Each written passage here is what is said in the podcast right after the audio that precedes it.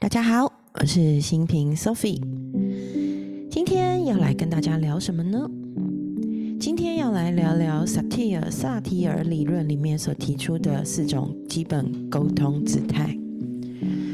啊，为什么要聊沟通姿态呢？其实很多时候啊，我们每个人内在想要满足的渴望不太一样，所以呢。我们就会用不同的对应方式跟对应风格在与人对话。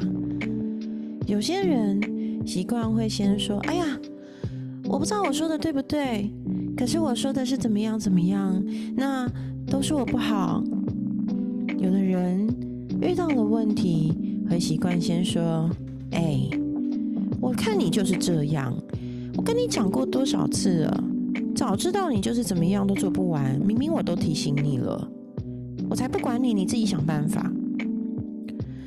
可能也会有一种人说啊，你怎么会发生这种事？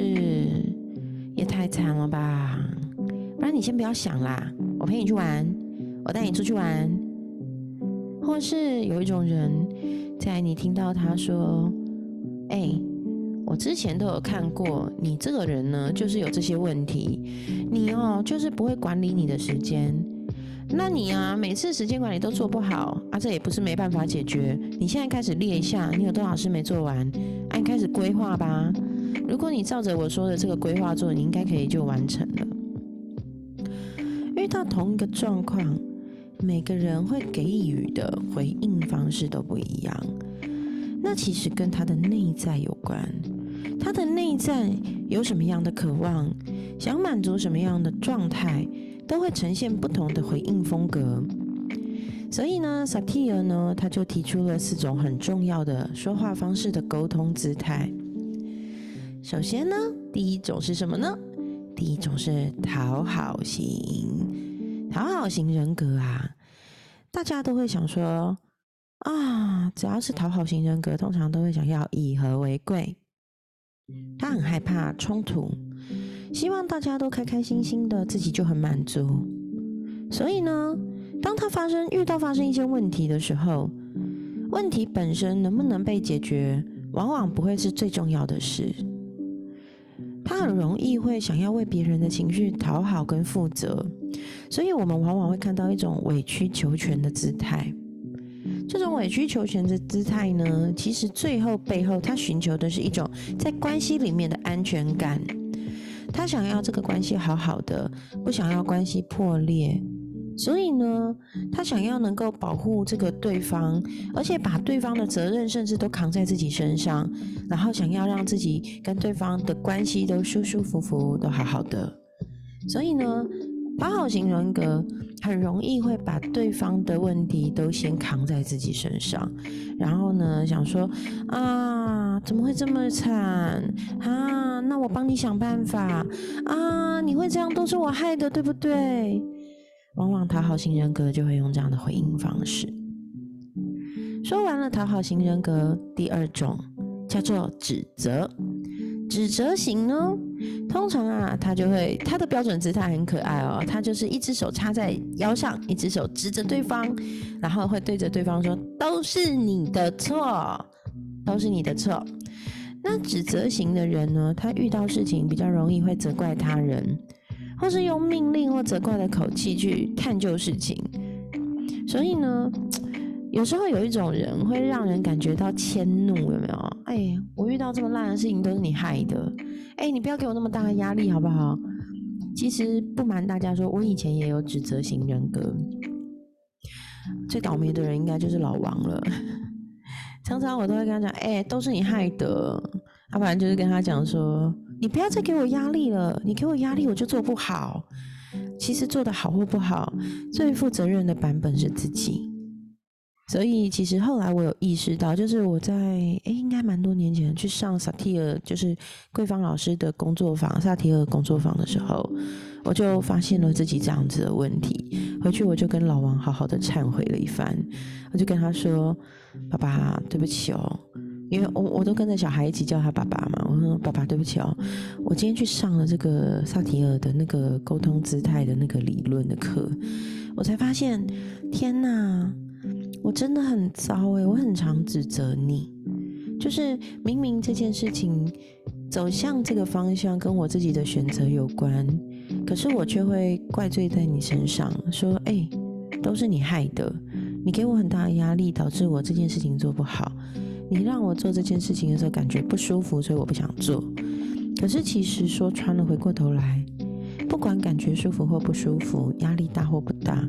回归到自己，还是要为自己的选择做决定嘛，跟负责任嘛。所以后来我就发现，其实我有时候真的会不小心沦入一个责怪他人的一个心态上。所以这件事情是我一直很努力在调整的。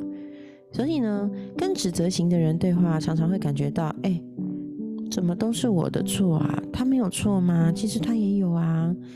然后也会容易让关系不舒服，毕竟谁想要被牵拖，对不对？是啊，所以呢，在指责型的人呢，他为什么会用这样的沟通方式？其实是带来一种所谓自我保护的感觉，感觉哎，反正都是别人的错，我就可以不用被批判，我也不用受到责备，反正所有的问题都是别人的问题。对，所以这其实是背后出发点来自于一个，我要保护我自己，以免别人来指责我，我先指责对方，对这样的状态。好，那再来呢？第三种是打岔型，打岔型就是啊，遇到大家在讨论事情的时候，你会发现他转移话题，耶，他突然顾左右而言他，或是事不关己的样子。所以你会跟他讲说：“哎，我在跟你讨论这件事情，怎么你突然又跳到别的事情去讲了？”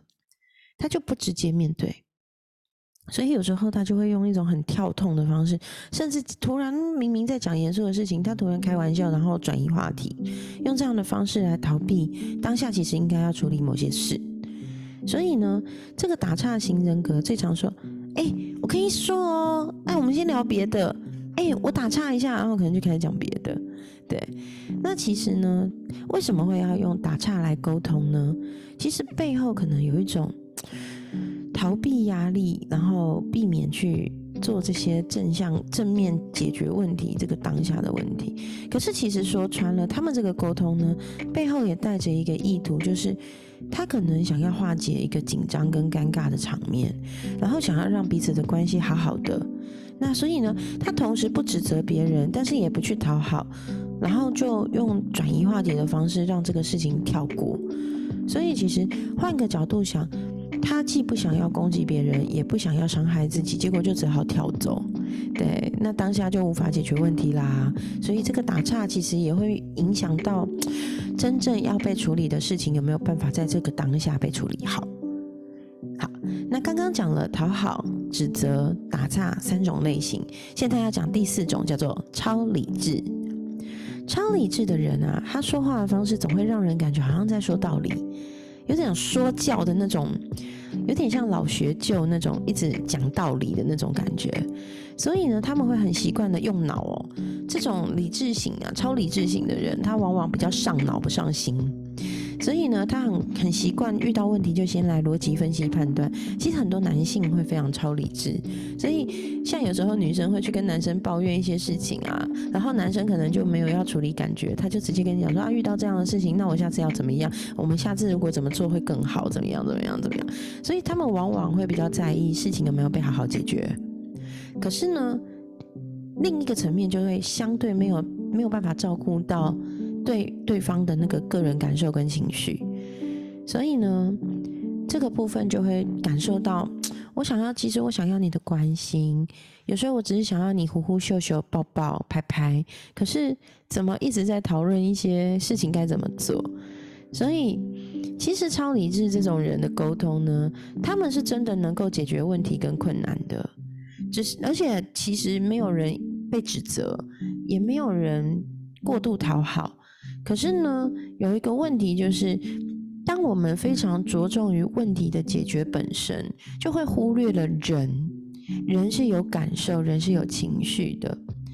所以呢，其实超理智、超理智的人，他在解决问题上很棒、很明快。可是相对的，就是会变成解决了问题，却没解决到人的心。对。那其实每一种沟通姿态都有它相对正向跟负向的地方。刚刚我们讲了说啊，这些好像有点负向的状态，可是其实正向的部分来看呢，讨好型人格的人呢，他们其实是想要关怀人，他其实是想要给对方温暖的。那指责型的人呢，其实他们有看清问题的果断。打岔呢，其实他们相对的有创意跟幽默，他们有弹性去舒缓那个当下紧张的气氛跟压力。而超理智呢，他们则是用一种比较理智、理性的方式去找到解决问题的方法。那可是我们都觉得这四种方式，从讨好、指责、打岔到超理智，这四种方式好像都有一点难以平衡，不是完美的状态。那到底我们该怎么做，会是达到最有效的沟通，又能够让对方跟自己都舒服呢？萨提尔他就有提到一件事情，叫做一致，一致型。所以除了刚刚讲的四种类型之外，很好的方式是走到，我们就尽量走到一致。而一致型的表达是什么呢？是像是哦，我们可以说，哎。你感觉好像很不舒服，那我也觉得，其实，在这件事情上，我也有一点不舒服。那我们可以怎么一起解决这个问题呢？在这样子的过程，其实我们可以既不伤害对方，也不委屈自己。既去同理对方的感受，同时也表达自己心里的感觉。那在这样子的过程中，我们可以相对用比较健康的方式，然后用兼顾到人心，也解决到问题这样子的方式来沟通。那其实这很重要，就是你看哦，有讲到，哎，你的感觉好像是怎么样的时候，其实我们有做到百分百的专注聆听。我们要能对别人的状态、别人的感受也注意，也产生兴趣，那就不会只把重点跟焦点都放在我自己的感觉身上。所以，如果要能做到一致性的沟通呢，第一个很重要的是，我们要有敏锐的观察，对别人、对自己的感受都有敏锐足够的体察，这是一个非常重要的地方。那第二点呢，在知道我们彼此的立场之后，要说出双方都能感觉到自在的建议。那如果对方提出的要求有点过分，有点无法接受，我们也能明白，哎，我的界限就在这里。所以呢，超过我的界限的事情，我是可以踩住我的立场，不同意的。那当对方其实可以自己独立完成某些事情的时候，我们也可以给予专注的一个聆听，明白他只是想要说说，然后呢，给予尊重，给予空间，让对方也有能力自己独立去完成。所以呢，其实，在听了这么多种沟通的姿态跟状态之后，我们很重要的事情其实是回到我们之前提过的停看。重新选择，所以停下来，先去觉察我自己是属于什么样的沟通姿态、沟通风格是很重要的事情。那做了这些练习，去体察、觉察自己的沟通风格之后，再去想办法用换位思考的方式去练习沟通出一致型的沟通方式。那我们就可以同时在找出沟通的症结点，也可以反思我们自己有没有更好的做法，让我们在沟通的时候不但可以哎自己觉得舒服多了，也能考虑到对方的感受。然后呢，这样子的话，基本上应该都能成为很好的人际关系的一个一个处理的状态哦，就是我们能够有好的人际关系。那其实，在人际关系上，一直以来很难解决的问题，往往就是在于我怎么在自己与他人之间取得一种平衡。所以，其实我很喜欢萨提尔的这个沟通姿态的部分，因为有时候其实它很简单，就是五种类型：讨好、指责、打岔、超理智跟一致。那我常常会在沟通的时候回头反思，我是不是沦落了，又像当初一样习惯性的指责？那哦，赶快收回来。如果我真的做了指责的行为，先去道歉，跟对方很诚恳的说：“抱歉，我又开始做了指责的这个行为，我没有意识到，请你原谅我。”那其实，在做。再接着后面可以去做一致性的表达。其实最简单的说法就是：哎，你感觉好像怎么样，而我感觉也是怎么样。那我们可以一起怎么解决？套用这个一致性解决的公式，其实就可以帮助我们在与人相处之间，尽量做到同理对方、同理自己，然后也能解决问题。好，那今天呢，就用我很喜欢很喜欢的萨提尔女士的这个沟通姿态，这里呢，来跟大家做了一个简单的总结。其实学萨提尔这件事情啊，是我花了还蛮多时间的。那在这一段过程里，我觉得最棒的地方就是回头去审视我自己，然后了解自己，关心自己。我觉得那个过程。很重要。那后面当然也有关于家族的部分，画家庭图啊，还有衍生的。那下次有机会我再来跟大家分享。最后呢，我想要用一首萨提尔的诗来作为总结。我很喜欢萨提尔的诗。萨提尔是一位非常非常著名的心理学家哦。那他的那个同理跟他的温柔温暖，真的是。让我非常有感触。那台湾的那个萨提尔学会呢，也经常会办一些工作坊。那我自己也觉得很喜欢，然后也推荐给大家。那我就用萨提尔的诗《当我内心足够强大》来为大家今天的节目做一个总结。当我的内心足够强大，你指责我，我感受到你的受伤。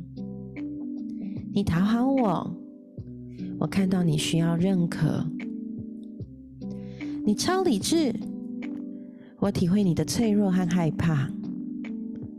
你打岔，我懂得你如此渴望被看到。当我的内心足够强大，我不再防卫，所有力量在我们之间自由流动。委屈、沮丧、内疚、悲伤、愤怒、痛苦，当他们自由流淌，我在悲伤里感到温暖，在愤怒里发现力量，在痛苦里看到希望。当我内心足够强大。我不再攻击。我知道，当我不再伤害自己，便没有人可以伤害我。我放下武器，敞开心。当我的心柔软起来，便在爱和慈悲里与你明亮而温暖的相遇。原来。让内心强大，我只需要看到自己，接纳我还不能做的，欣赏我已经做到的，并且相信，走过这个历程，终究可以活出自己，绽放自己，是不是超级棒的？萨提尔真的是他的很多诗哦，都让人非常非常非常的有感啊！萨提尔他原本是一位来自美国的家庭辅导工作者，他最早期其实是一个老师，然后是一位社工，后来开创发展属于自己的萨提尔理论、萨提尔模式，然后运用在家族治疗中，所以呢。他相信，不论外在条件如何，在这个世界上，没有人是不能做改变的。他相信，人类可以实现他想要实现的，而且可以用更正向、更有效率的方法来运用自己。超级喜欢萨提尔。今天就跟大家分享到这里。超喜欢萨提尔的诗，嗯，当我内心足够强大，我就能明白，来到我面前的每一个人，他做的每一件事情，都有他背后值得被看见的理由。